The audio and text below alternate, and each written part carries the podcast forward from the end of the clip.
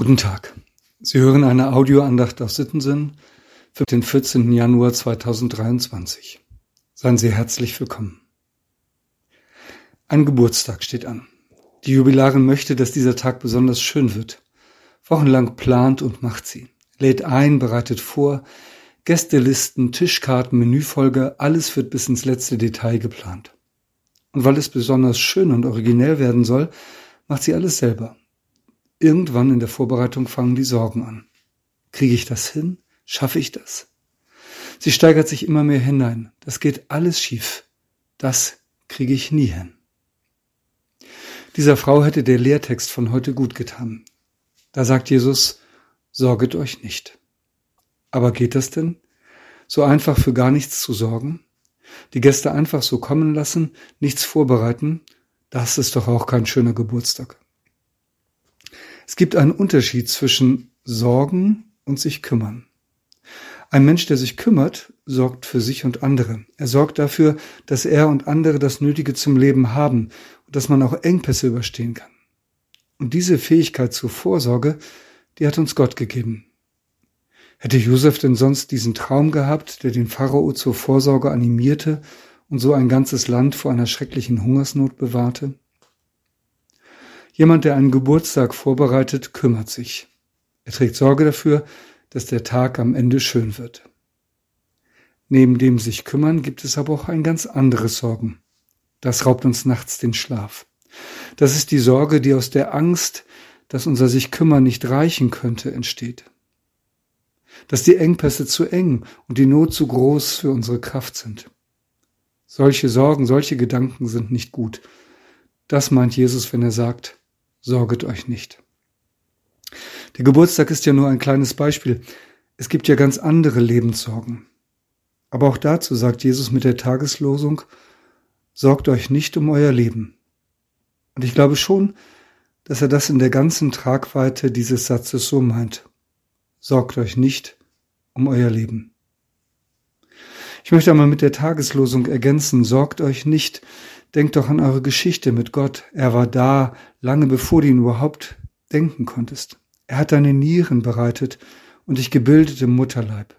Seine Augen sahen dich, da du noch nicht bereitet warst, und alle Tage waren in dein Buch geschrieben, die noch werden sollten. Gott, der so viel Energie und Kreativität auf die Entstehung deines Lebens verwandt hat, der wird dich auch jetzt nicht im Stich lassen. Deshalb sorge dich nicht. Sorge, die sich verzehrt, ist etwas anderes, als sich Gedanken um die Zukunft zu machen und die Dinge gut zu planen und vorzubereiten. Allerdings sind die Grenzen zwischen beiden manchmal fließend.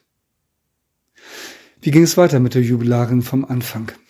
Irgendwann hatte sie den Eindruck, das klappt alles sowieso nicht. Sie entschied am Vorabend des Geburtstages eine E-Mail zu schreiben und alle wieder auszuladen. Was für eine Erleichterung. Es war zwar alles vorbereitet, das war auch ein bisschen schade, aber jetzt hatte sie keinen Druck mehr. Sie ging zu Bett und schlief hervorragend, so gut wie lange nicht mehr.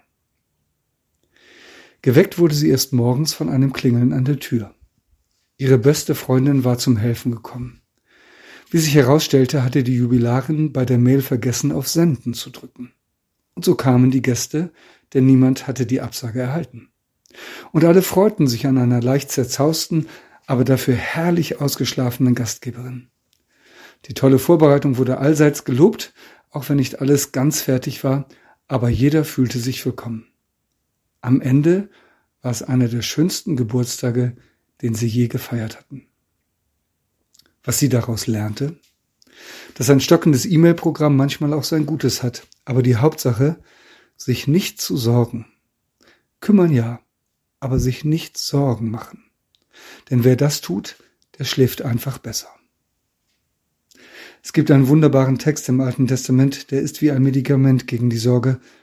Es ist der eben schon erwähnte 139. Psalm. Aus ihm ist auch unsere Tageslosung. Ich spreche ihn jetzt für uns als Gebet. Gott, ich danke dir dafür, dass ich wunderbar gemacht bin. Wunderbar sind deine Werke, das erkennt meine Seele. Es war dir mein Gebein nicht verborgen, da ich im Verborgenen gemacht wurde, da ich gebildet wurde unten in der Erde. Deine Augen sahen mich, da ich noch nicht bereitet war, und alle Tage waren in dein Buch geschrieben, die noch werden sollten und von denen keiner da war. Erforsche mich, Gott, und erkenne mein Herz. Prüfe mich und erkenne, wie ich's meine. Und sieh, ob ich auf bösem Wege bin und leite mich auf ewigem Wege. Amen. Mit einem herzlichen Gruß in jedes Haus, ihr Andreas Hannemann.